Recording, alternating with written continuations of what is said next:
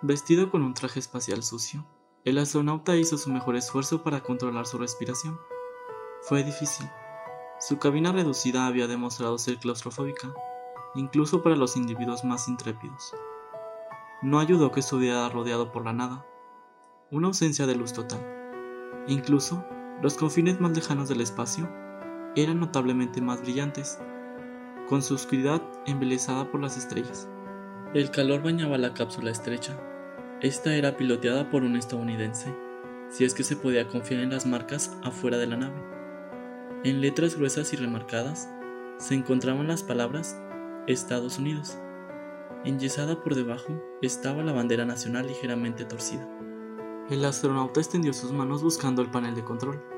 No había luces LED guiando sus manos, y palpaba la pared desnuda. Socorro, socorro, socorro.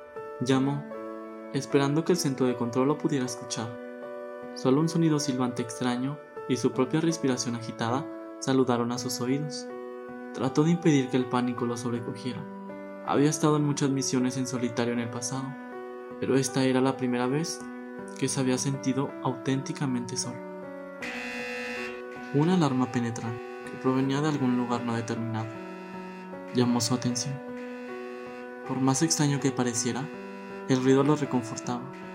Lo tomó como una señal de que no había sido olvidado, que aún existía alguna conexión entre él y el resto de la humanidad.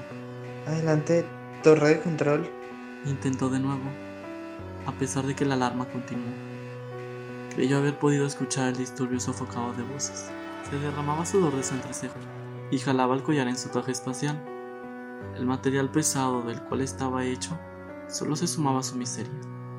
No podía verlo, pero sentía como si el área a su alrededor estuviera titilando con ondas de calor. Una negruda de naturaleza distinta comenzó a nadar por los bordes de su visión. Una vez más, trató de llamar a las voces distantes, pero sus pulmones ya no tenían la capacidad. Incluso, mientras el entumecimiento se apoderaba de él, el temor persistía. De labios partidos se desprendió su última palabra inaudible. ¿Mami? El bombero negó con su cabeza, apartando la mirada del panorama enfermizo frente a él. La casa verdaderamente había sido reducida a cenizas por las llamas, pero quedó lo suficiente como para que pudieran reconstruir la escena. Dos víctimas habían sido reclamadas por el infierno. Una mujer fue descubierta entre los restos de la cocina. Su proximidad con la fuente del incendio, una tostadora, indicaba que había sucumbido a la inhalación de humo relativamente rápido. El segundo cuerpo era mucho más pequeño. El niño, vestido con un disfraz extraño, casi fue pasado por alto. Por alguna casualidad inquietante, la caja de cartón en la que se había ocultado permanecía intacta. El bombero habría sonreído ante el contenedor camuflado como una nave espacial. De no ser por el fallecimiento prematuro, se tomó un momento para llorar al niño. Por respeto a su imaginación, anotó la causa de muerte en su mente. Combustión durante reentrada atmosférica.